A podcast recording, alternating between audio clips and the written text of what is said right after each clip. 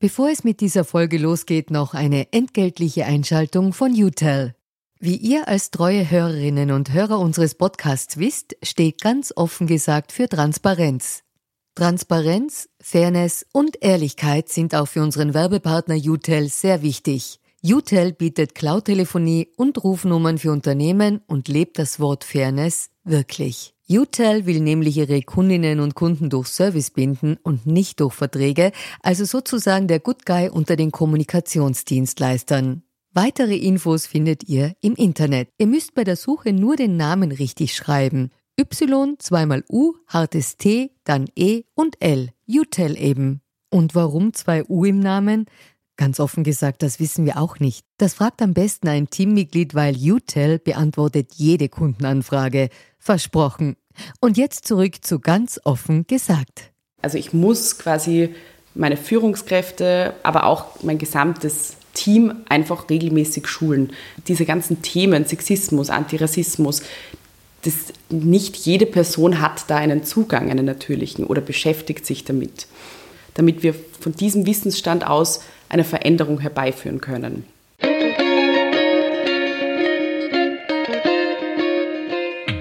Willkommen bei Ganz offen gesagt. Mein Name ist Barbara Kaufmann. Fünf Jahre ist es her, seit der Hashtag MeToo im Zuge der Causa Weinstein einer breiten Öffentlichkeit bekannt wurde. Was wurde seither gegen Belästigung und Machtmissbrauch getan?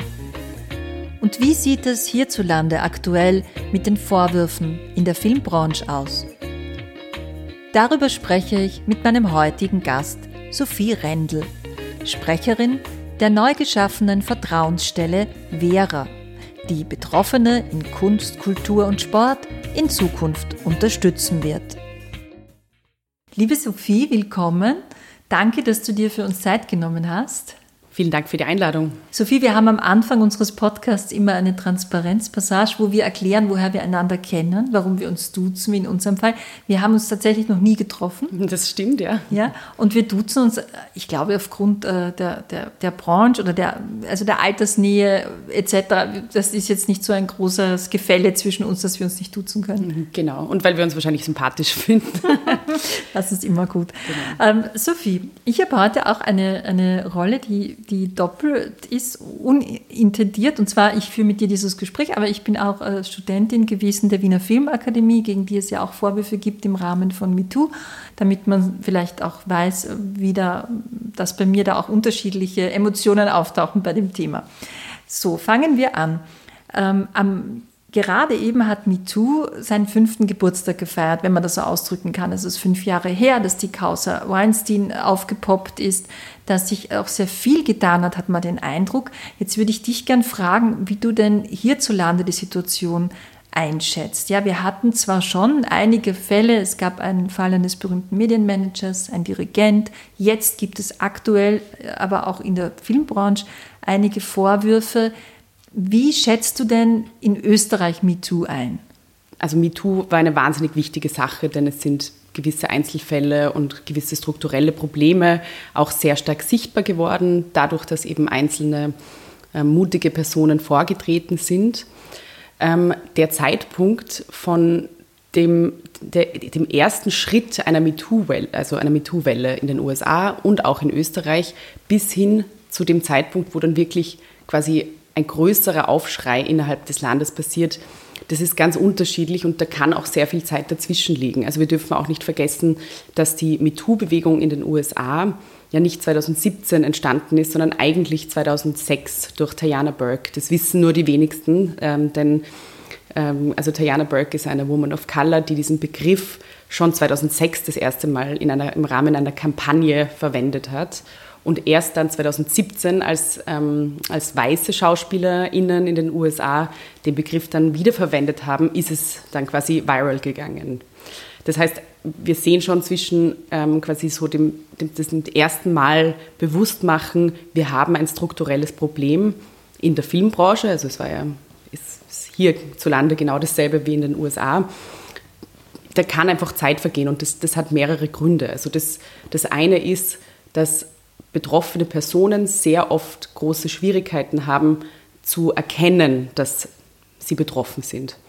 Ähm, wenn jetzt durch die MeToo-Bewegung einfach andere Geschichten erzählt werden und publik werden, dann führt das natürlich dazu, dass ich vielleicht meine eigenen Erfahrungen auch besser einordnen kann ähm, und dass ich mich dann eher vielleicht auch traue, ähm, quasi meine Erfahrungen auch wieder zu teilen.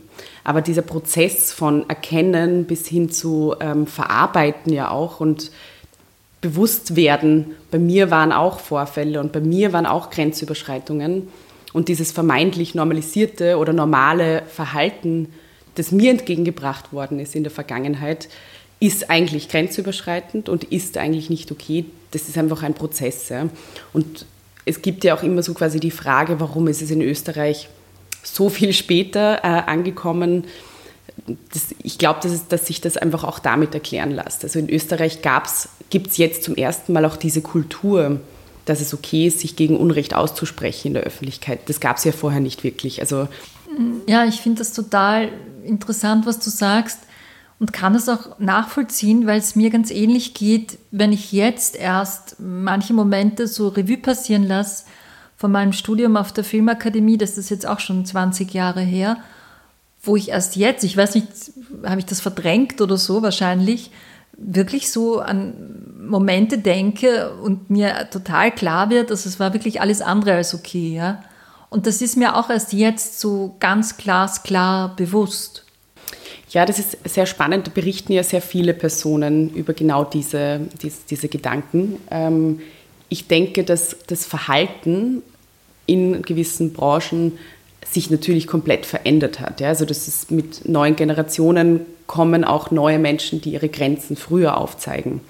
Und das Verhalten war damals auch schon nicht okay, aber es war einfach ein anderes kollektives Bewusstsein.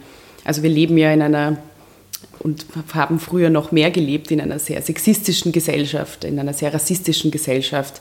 Ähm, und das ändert sich, äh, oder nein, das ändert sich leider nicht, aber der Blick auf dieses Problem, auf dieses strukturelle Problem hat sich einfach in den letzten Jahren massiv verändert. Und man, man kann auch niemandem einen Vorwurf daraus machen, dass in der Vergangenheit Verhalten als normal akzeptiert wurde, wenn einfach das Umfeld genau dieses Verhalten als normal gesehen hat und bewertet hat.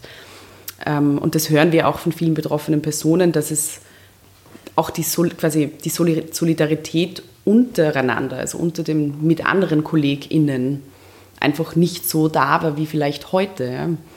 Weil viele Leute gesagt haben, das, das muss, da muss man halt durch, also man muss quasi gewisse Sachen durchleben, um erfolgreiche Schauspielerin zu werden, um erfolgreiche Opernsängerin zu werden. Das, das ist halt normal.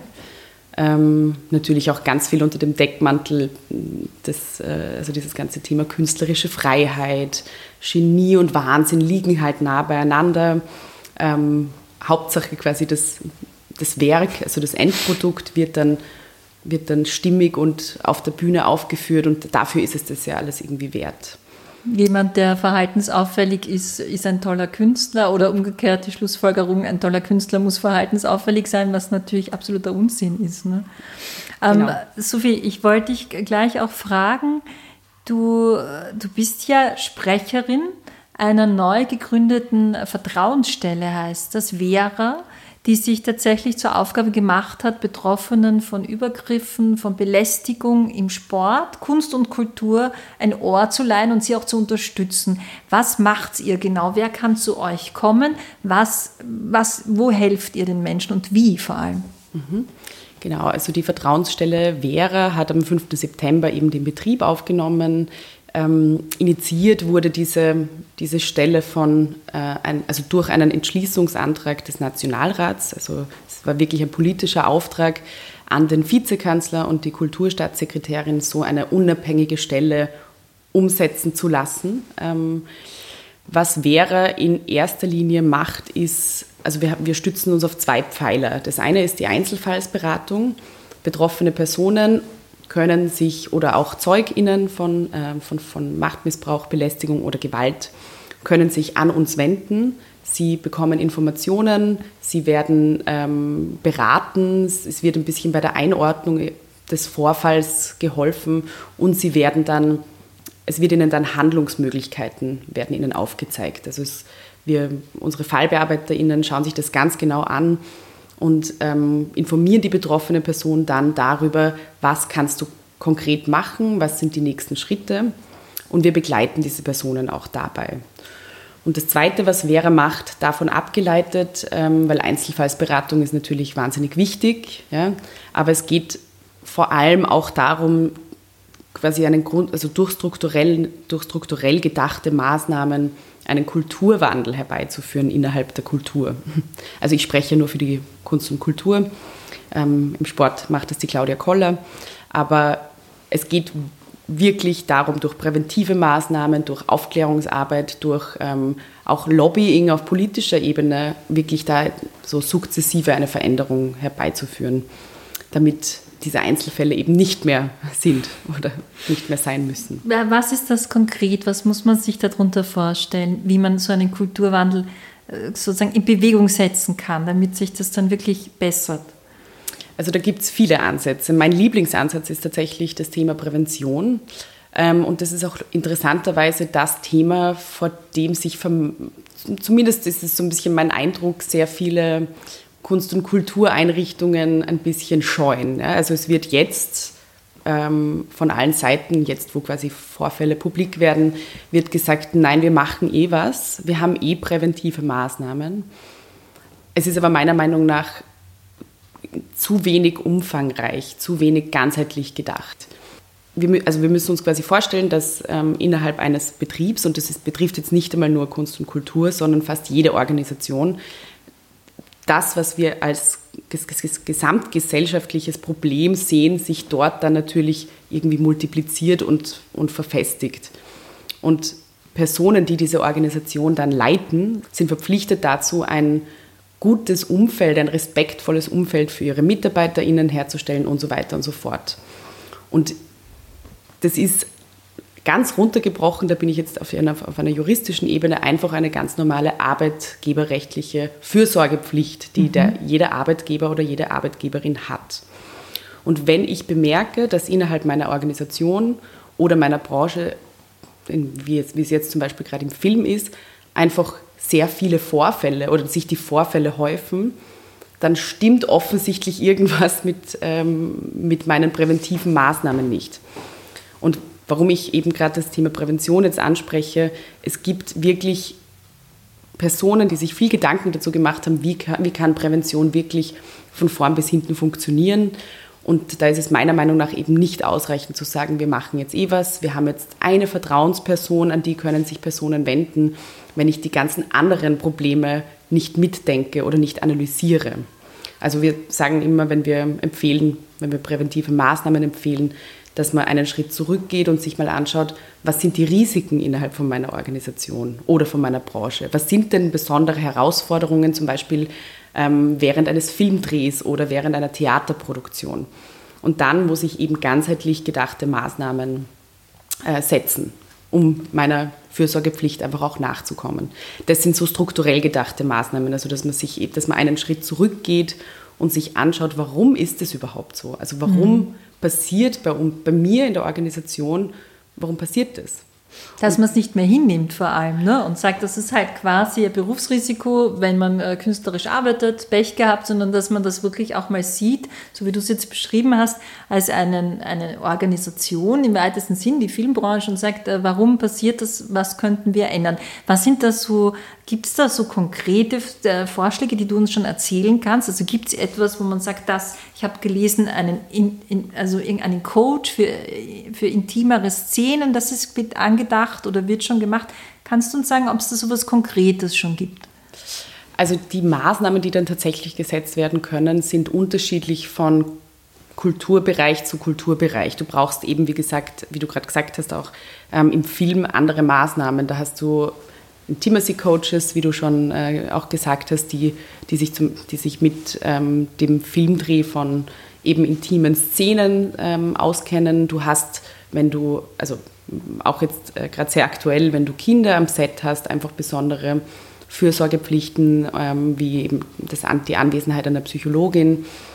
Du kannst sehr gut innerhalb deiner Organisation, damit arbeite ich sehr gerne äh, Codes of Conduct, also Verhaltensregeln, wie gehen wir miteinander um, ähm, erschaffen. Das ist zwar Soft Law, also das ist jetzt kein Hard Law, also keine, keine quasi gesetzliche Grundlage, aber du sagst quasi als Unternehmen, als Organisation intern, so gehen wir miteinander um. Und das, das ist für mich wichtig.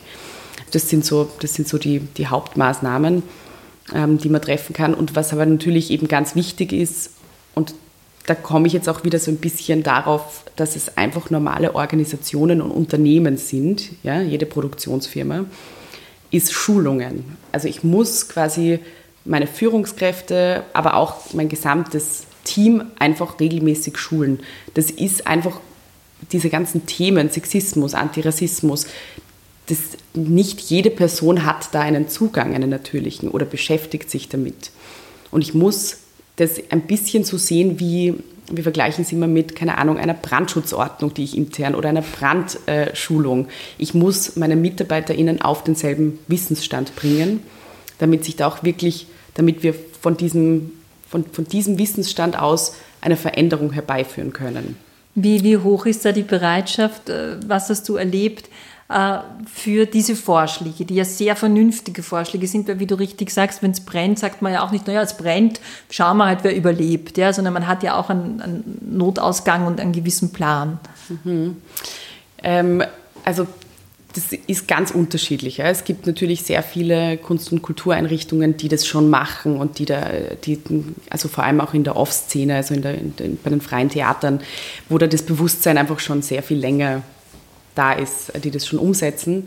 Es gibt natürlich, wie immer, ähm, viele Organisationen, die das wahrscheinlich als unnötig sehen oder als quasi ja, kostenintensiv und nicht notwendig und so weiter und so fort. Ich denke, dass es da sehr wichtig sein wird, aber da sind wir von Vera jetzt auch noch äh, am Beginn, dass man die ähm, Erstellung oder die Umsetzung von präventiven Maßnahmen wirklich an die Vergabe von Geldern einfach auch knüpft. Mhm. Und das aus einem ganz einfachen Grund, denn wenn eine, eine Organisation sehr, einen sehr hohen Anteil an öffentlichen Geldern bekommt, das sind ja Steuergelder, dann ist es natürlich im, im Umkehrschluss, stellt man sich die Frage, wieso finanzieren denn wir als SteuerzahlerInnen ähm, eine Organisation, die ihre MitarbeiterInnen nicht ähm, ordentlich behandelt ja, und die quasi keine Maßnahmen trifft, um ihre MitarbeiterInnen zu schützen. Und ähm, diese präventiven Maßnahmen kann man in, also in die Form eines Schutz- und Sicherheitskonzepts, also das muss eben ganzheitlich gedacht werden, das muss mit einer Analyse beginnen und muss dann eben diese ganzen Maßnahmen beinhalten. Ähm, das, das könnte man zum Beispiel an die Vergabe von öffentlichen Geldern Du meinst das könnte. Man verknüpfen. Genau. Ja, also dass man sagt, die Filmförderung gibt es nur dann, wenn diese und jene Präventivmaßnahmen einfach erfüllt werden. Punkt. Genau, also das mhm. ist jetzt eh auch, äh, das österreichische Filminstitut hat als erste Reaktion gleich den Code of Ethics, äh, den sie intern erstellt haben, als, also zum, zum Teil der Förderrichtlinien ähm, mhm. gemacht. Ja. Also da gibt es schon Möglichkeiten, wie man mhm. auch diejenigen, die das einfach vielleicht nicht notwendig sehen, dazu bringen kann. Äh, Sophie, wie siehst du eigentlich die, die Umstände, die so einen Machtmissbrauch und so eine, so eine Form von auch respektlosem Umgang mit Menschen bis hin zur Belästigung ähm, noch begünstigen, so zynisch das klingt. Warum gerade im Kunst-Kulturbereich? Gibt auch im Sport, aber lass uns über Kunst und Kultur sprechen. Was sind da so die Eckpunkte, wo du sagst, leider, da wird das noch begünstigt? Da gibt es tatsächlich mehrere begünstigende Faktoren. Also wie gesagt, diese ganzen Vorfälle und, und Übergriffe sind, finden sich so gut wie in jedem Arbeitsverhältnis. Ähm, die Besonderheiten in Kunst und Kultur ähm, sind zum einen die steilen Hierarchien, also die, diese wirklich sehr klassischen, der Regisseur und die SchauspielerInnen, ähm, der Produzent und die SchauspielerInnen, der Dirigent und die Opernsängerinnen. Ähm, das, diese krassen Hierarchien, die gibt es ja dann, das ist ja auch eine interessante Sache, denn grundsätzlich in anderen ähm, Arbeitsbereichen geht es irgendwie alles hin Richtung flache Hierarchien und ähm, Holocracy und so weiter und so fort. Aber in Kunst und Kultur gibt es eben diese Steinhierarchien noch sehr stark.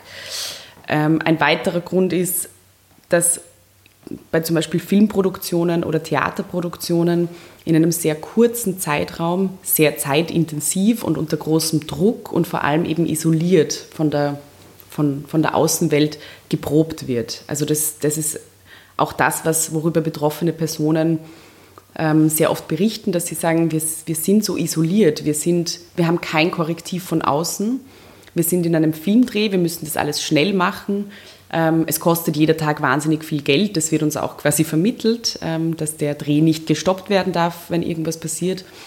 Ähm, weswegen auch betroffene Personen dann oft sagen, ich habe mit meinem Aggressor, also mit dem Täter, einfach noch sechs, sieben Stunden drehen müssen, nachdem das passiert ist. Weil du kannst nicht verantwortlich sein dafür, dass ein Filmdreh abgebrochen wird. Was noch so ein wichtiger oder wichtiger Punkt ist, den ich auch immer erwähnen möchte, sind die prekären oder teilweise prekären Arbeitsbedingungen, die ähm, in Kunst- und Kulturbetrieben oft herrschen. Denn du hast sehr oft ähm, Arbeitsverträge, die die nicht rechtmäßig sind. Wenn du überhaupt einen Arbeitsvertrag hast, man hat das ganze Problem mit Fair Pay, also wie, wie die Bezahlung ist. Sehr viele KünstlerInnen sind überhaupt nicht angestellt, sondern sind freie DienstnehmerInnen, also freischaffende KünstlerInnen. Und das, das, sind lauter, das sind einfach lauter Faktoren, die dann auch zu einer ökonomischen Abhängigkeit führen. Und gleichzeitig hören wir auch immer wieder von KünstlerInnen, wenn ich es nicht mache zu diesen Konditionen, dann macht es halt wer andere. Also es gibt so viele KünstlerInnen, die dann sagen, okay, eben aufgrund dieser vielleicht wirtschaftlichen Notlage ähm, machen, machen sie es halt dann. Ja. Oder Was, das Projekt ist interessant. Ne? Es ist ja auch oft so, mhm. dass man dann eine Möglichkeit sieht, das erlebe ich oft, äh, bei Kolleginnen, äh, die Regisseurinnen sind zum Beispiel oder, oder Kamerafrauen oder so. Das Projekt ist einfach so spannend oder so einzigartig, dass man sagt, das kriege ich ja nicht noch einmal sowas. Ne? Also mache ich es halt genau. zu den Konditionen. Genau. Das ist nämlich auch ein wichtiger Aspekt, den du nennst, ist die ganze Kunstkomponente. Also das ist dann im Endeffekt will halt, wollen KünstlerInnen klarerweise gute Kunst produzieren. Ähm, und für viele auch für das Publikum im Übrigen, ist der Produktionsweg einfach oft nicht so wichtig. Hauptsache das Werk ist dann, wird dann aufgeführt und ist erfolgreich. Also das wird ja, oder wurde ja jetzt auch viel diskutiert bei Ulrich Seidel, kann man quasi den tollen Film, der dabei rauskommt, von, dem, von den Produktionsbedingungen trennen. Und das, das ist halt auch eine spannende Frage, weil da sind wir wieder bei dem Genie und Wahnsinn, künstlerische Freiheit, ähm, unter, dem, unter, unter diesem Deckmantel ja auch vermeintlich alles erlaubt ist. Ja, vielleicht reden wir da gleich ein bisschen genauer darüber, über diesen Geniekult, der ja vor allem ein männlicher Geniekult ist und circa so geht. Der männliche Künstler darf sich alles erlauben, also zwischenmenschlich, Launen, Ausbrüche, Einschüchterungen, Übergriffe wenn er sehr erfolgreich ist, weil das ist einfach Teil seines Genies. Ja. Ähm, das ist jetzt 2022 ähm, sehr überholt und eigentlich auch schon immer Unsinn gewesen und höchstens eine Rechtfertigung dafür, dass man sozial, im Sozialverhalten gewisse Defizite vorzuweisen hat. Aber begegnet dir das noch aktuell, diese Form von Geniekult? Ist das noch existent, würdest du sagen? Hm. Also ich ich denke oder ich hoffe zumindest, dass es ein Umdenken gibt in dieser Hinsicht. Ich bekomme es schon mit, jetzt gerade durch quasi die Arbeit der Vera Vertrauensstelle, aber auch der Vertrauensstelle, die es ja im Film gibt, ähm, Hashtag WeDo. Also die, die, im Rahmen dieser Arbeit bekomme ich schon mit, dass sich immer mehr Menschen gegen diesen, also das, das wird ja auch problematisiert, es wird ja auch darauf, der Finger auf dieses Problem gezeigt und gesagt, es ist ein komplett veraltetes ähm, Konzept.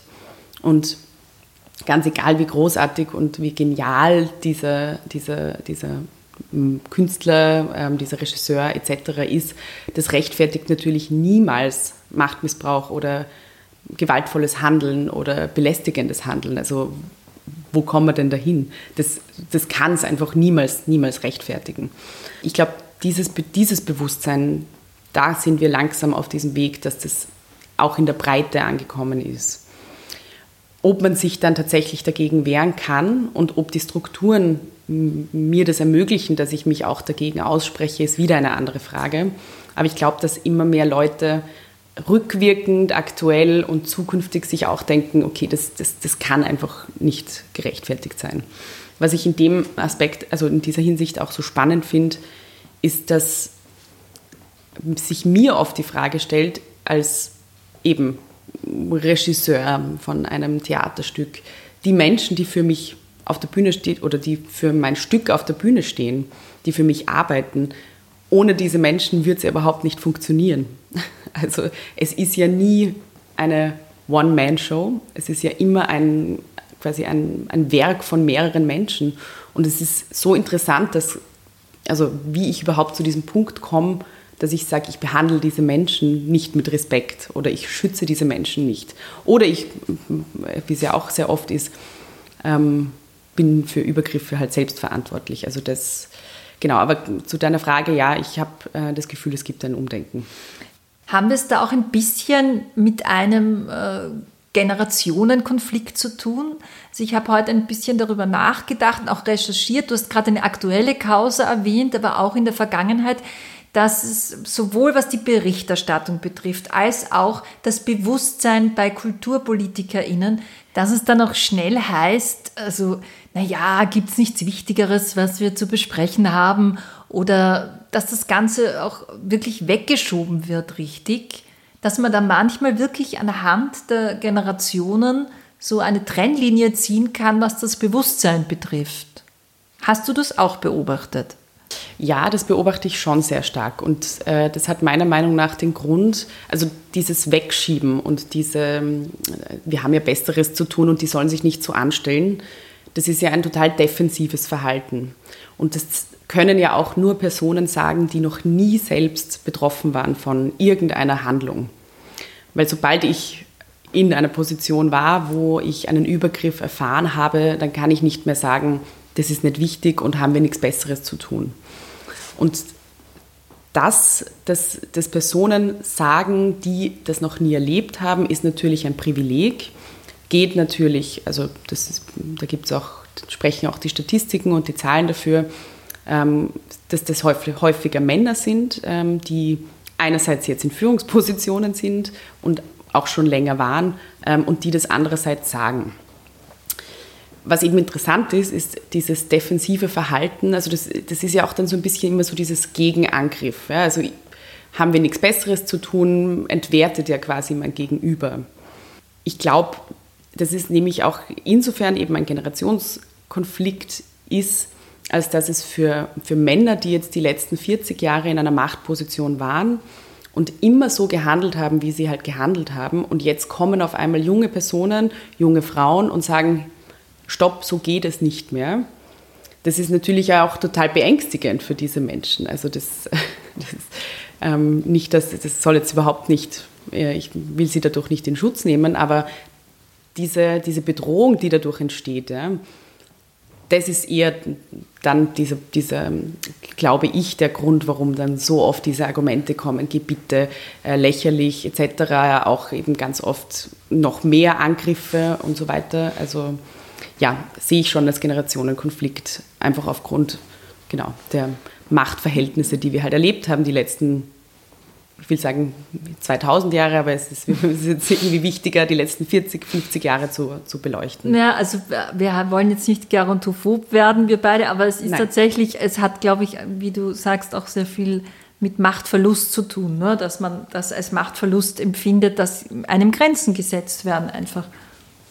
Genau, richtig. Also das ist genau der Punkt. Ähm, Privilegien abzugeben, ähm, damit andere Personengruppen mehr Privilegien bekommen, sei es Frauen, sei, sei es äh, Menschen mit Behinderung etc. Das ist ja immer was total Beängstigendes. Ähm, da will mir wer was wegnehmen ja, und es will mir jemand was verbieten und dann ist es noch dazu eine junge Frau. Also ja, genau. Ähm, wie problematisch findest denn du die Form der Berichterstattung über einzelne Fälle, die doch immer sehr personenzentriert ist? Das heißt, es wird dann sehr schnell, wenn man sich das medial ansieht, wird es zu einem ähm, glauben wir ihm oder glauben wir ihr? Also es ist äh, so wie so ein, ein Zweikampf, ein, ein völlig absurder. Und es geht dann doch immer sehr wenig um eigentlich das Problem dahinter und auch finde ich in meiner Beobachtung, ich habe mir heute einige Fälle angeschaut vor unserem Gespräch, sehr wenig um die Opfer und was sie erlebt haben, nämlich auch konkret. Deshalb, wie problematisch ist diese Art der medialen Berichterstattung? Die ist teilweise sehr problematisch. Also ich finde, und da spannt sich da auch der Bogen wieder zu, wie wichtig ist MeToo. MeToo ist wahnsinnig wichtig. Ja? Also das, das will ich überhaupt nicht äh, schmälern dadurch. Aber Einzelfälle, die an die Öffentlichkeit gehen, dürfen niemals die Verantwortung bekommen, um das dahinterliegende strukturelle Problem zu lösen. Und das passiert aber sehr oft. Also es passiert in dem Moment, wo ich sage, bitte nennt doch Namen, also nennt doch Täternamen. Das ist ja jetzt gerade im Moment so ein bisschen auch der Aufschrei ähm, rund um eben Katharina Mücksteins ähm, MeToo, also angestoßener MeToo-Bewegung, die jetzt eben in Österreich Einzug gefunden hat. Ich kann die Verantwortung nicht auf den Einzelfall übertragen. Das, ist nicht, das geht nicht. Also damit wir strukturelle Veränderungen herbeiführen können und damit solche Sachen überhaupt nicht mehr passieren, damit es eben diese Einzelfälle nicht mehr geben muss, ähm, das ist eine gesellschaftliche Verantwortung, eine politische Verantwortung, eine kollektive Verantwortung, aber nicht die Verantwortung des Einzelfalls. Und deswegen ist eine mediale Berichterstattung über genau diesen Einzelfall, ja, auch das ist für betroffene Personen auch wahnsinnig belastend, mhm. wenn dieser Fall dann immer wieder in der, wenn sie den, das ist eine Retraumatisierung, die diese Personen erleben, wenn ihr Fall in den Printmedien, in den Online-Medien, ähm, in den sozialen Medien immer wieder ähm, erzählt wird. Mhm. Ja. Und ich glaube, da ist es auch ganz, oder wird es auch in Zukunft wichtiger, wichtig sein, mit den ähm, Journalisten und Journalistinnen auch darüber zu sprechen, wie können wir über solche Fälle berichten. Also das ist auch was, was wir intern diskutieren. Wenn wirklich eine Person, die bei uns ist oder bei uns ähm, quasi in Beratung ist oder in Begleitung ist, an die Presse gehen möchte, wie, wie, wie geht es? Also wie kann man dann quasi gewaltfrei und schonend und im Interesse der betroffenen Person darüber kommunizieren? Woher kommt denn das, äh, dass man die MeToo-Bewegung auch so gerne dämonisiert? Was glaubst denn du? Ich habe das jetzt wieder beobachtet, wie schnell so ein Reflex einsetzt. Da wird jemandem etwas vorgeworfen, dass äh, eine schreckliche Sache, die man ja wohl um Himmels Willen untersuchen wollen würde, damit man überhaupt weiß, was da los ist. Und es gibt dann oft so als Erstreaktion gleich, ja, also es ist eine Hexenjagd und äh, Pranger und das ist ja ein Wahnsinn, das ist ein Tribunal und so. Und es wird sofort in diese Dämonisierung gegangen, noch bevor man sich mal ansieht, was ist denn da überhaupt vorgefallen und, und, und zuhört, den Betroffenen zuhört. Woher kommt diese Dämonisierung? Ich glaube oder ich denke, dass diese Dämonisierung auch wieder einen gesellschaftlichen Ursprung hat, ähm, dass eben wir quasi aufgewachsen sind oder gewohnt sind, dass Männer in Machtpositionen, dass denen einfach mehr geglaubt wird und dass die Glaubwürdigkeit halt größer ist. Ich glaube, das, was ich vorher auch schon angesprochen habe mit, mit der Bedrohung, mit der unmittelbaren, ja, also ich glaube, die MeToo-Bewegung hat bei sehr vielen Menschen und bei sehr vielen Männern, also das, ähm, glaube ich, muss man nicht gendern, einfach auch eine, eine sehr starke Bedrohung ähm, ausgelöst oder ein Bedrohungsgefühl ausgelöst. Und auch da ist es dann natürlich wieder einfacher, einen Gegenangriff zu starten und zu sagen, die sind nur hinter uns her, ähm, als dem Problem ein bisschen ins Auge zu schauen. Und das das wird zum Glück auch, also das ist auch eine interessante ähm, Bewegung, die man beobachten kann, jetzt unter jüngeren Männern, die sagen, ich habe sicher irgendwann einmal belästigt und ich reflektiere aber jetzt drüber. Weil es war damals so, also es war mit 16 ganz normal, dass man, eine, dass man mit, mit einer Frau in einer Bar so oder so gesprochen hat. Ja, also ich glaube, das, glaub, das, das, das ist einfach die große Angst davor, dass das Verhalten, das ich jetzt immer gesetzt habe, dass das plötzlich wird mir quasi dieser Riegel vorgeschoben und plötzlich wird mir gesagt, das darfst du nicht mehr. Und was interessant ist auch an, diesem, an dieser Gegenangriffssache, ähm, das hat mir heute gerade erst eine Anwältin gesagt, die gesagt hat, wenn Vorfall oder wenn Vorfallsvorwürfe publik werden gegen, einen, gegen eine Person, dann gehört es in der Zwischenzeit schon zum guten Ton, mal auf jeden Fall eine Rufschädigungsklage oder eine Verleumdungsklage einzubringen. Weil wenn du das nicht machst, dann vermittelst du das Bild, dass es ja stimmt. Und das ist nämlich auch das Nächste, was einfach wahnsinnig belastend ist, wenn betroffene Personen dann mit Klagen konfrontiert sind. Also das ist sehr ressourcenintensiv. Äh, Personen müssen sich dann anwaltlich vertreten lassen und so weiter. Und das ist gleichzeitig auch nervenaufreibend. Ähm, aber das ist genau einfach mal zum Gegenschlag ausholen, zum Rundumschlag, wenn gegen mich ein Vorfall oder ein Vorwurf erhoben wird. Mir hat eine Regisseurin unlängst erzählt, die wesentlich älter ist als ich, die Anfang 70 ist. Die, dann habe ich so mit ihr über MeToo gesprochen in der Filmbranche und dann meinte sie, Barbara, du hast ja keine Ahnung, als ich jung war, hat ein Mann immer recht gehabt mit allem, was er sagt. Also der hat, wenn ein Mann etwas sagte, war es immer die Wahrheit sozusagen. Und an das muss man manchmal denken, glaube ich, dass das ja alles noch gar nicht so lange her ist. Ne? Genau, richtig. Also nicht nur eben, deswegen dieser Generationenkonflikt ist natürlich nicht nur auf Täterseite, sondern auch auf Betroffenenseite oder auf, auf, auf generell der Seite von den Personen, die in dieser Kultur groß geworden sind oder die diese Kultur so viel erlebt haben ähm, die diese Normalität, also wo das einfach ein komplett normales Verhalten war und wo auch vielleicht die Solidarität untereinander, also mit KollegInnen, noch nicht so groß war. Weil eben, wenn, wenn du sagst, äh, dass die Person dir gesagt hat, dass Männer hatten halt immer Recht, ja? wenn du dann die Person warst, die quasi innerhalb eines Teams oder innerhalb einer Organisation gesagt hat, nein, der hat in dem Fall nicht recht, das ist ja auch, äh, dann warst du wahrscheinlich auch eher exkludiert. Und das Zweite, weil du auch vorhin meintest, dass sehr oft äh, Menschen das verharmlosen, denen das selbst nicht passiert ist. Ich frage mich immer, ob es nicht auch welche geben könnte, die das einfach verdrängen, denen das natürlich auch passiert ist, aber die dann die Ersten sind, die es aus Verdrängungsgründen sagen, nein, nein, so schlimm ist das nicht. Das gibt sicher, ja. Also ich glaube, das hat auch viel mit diesem eben, mit diesem Erkennen und dem Einordnen von dem, was mir selbst vielleicht widerfahren ist oder von den Erfahrungen, die ich gemacht habe, zu tun.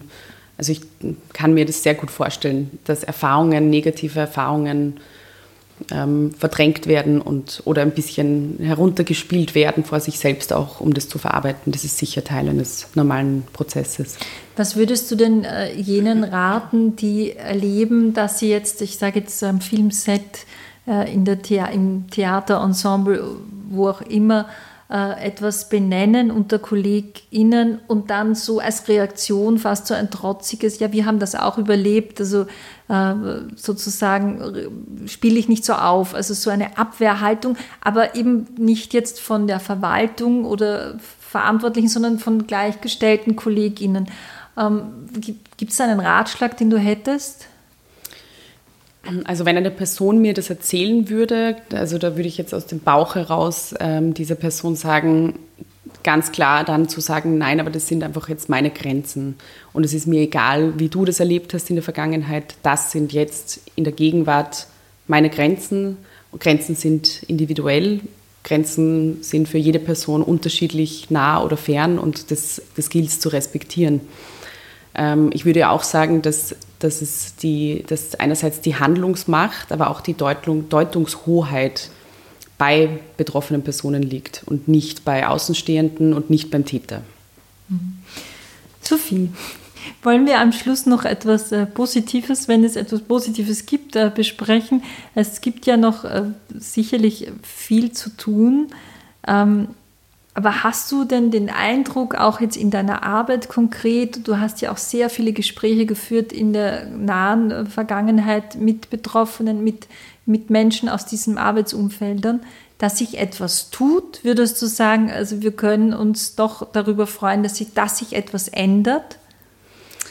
Ja, also gerne zum Abschluss positiv. Äh, ja, ich habe das Gefühl, dass sich etwas verändert. Ich bemerke, dass ähm, und das ist jetzt gar nicht, hat jetzt tatsächlich nichts mit dem Alter zu tun, aber dass es generell so eine neue, äh, ein neues Verständnis von, wie wollen wir arbeiten, wie wollen wir miteinander sein, wie wollen wir äh, inklusiv und äh, also eine inklusive Gesellschaft ähm, fördern. Das ist natürlich, ist mir ganz bewusst ein, ein Bubble-Phänomen. Also das ist weit, also ganz sicher nicht überall in der Gesellschaft wird das so gesehen. Aber ich habe durch meine Gespräche einfach das in der Kunst- und Kulturbranche sehr stark bemerkt, dass, dass, dieser, dass einerseits Leute einen Kulturwandel herbeiwünschen und auch darauf hinarbeiten ähm, und dass andererseits einfach Leute, wenn das nicht quasi das Ziel ist, einfach für sich selber eben die Grenzen des Aushaltbaren definieren und auch stark nach außen kommunizieren. Und dass das immer mehr wird als weniger. Und das ist sehr positiv. Also das stimmt mich sehr positiv, auch für die weitere Arbeit. Ähm, wollen wir vielleicht am Schluss noch einmal einen Appell an alle, die uns zuhören, äh, wenn darunter Betroffene sind von äh, Übergriffen, von Belästigungen, die können sich bei dir wann und wie melden oder bei euch. Wie, wie ist das? Genau, also es, ähm, wir haben die Möglichkeit per Telefon äh, am Dienstag zwischen 10 und 1 Uhr anzurufen bei unseren FallbearbeiterInnen, die eben gut ausgebildet sind im Psychoso psychosozialen Bereich und im psychologischen Bereich. Ähm, es gibt weiters die Möglichkeit, via E-Mail kontakt.vertrauensstelle.at den Vorfall zu schildern oder auf unserer Homepage gibt es ein, anonym, ein, ein anonymes Kontaktformular, das man ausfüllen kann.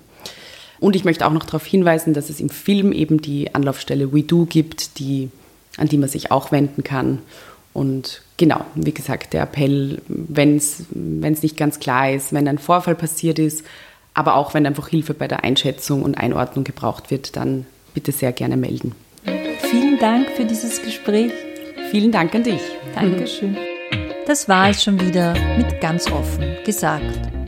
Wir freuen uns, wenn ihr uns abonniert und uns auf iTunes bewertet. Bis zum nächsten Mal verabschiedet sich Barbara Kaufmann. Missing Link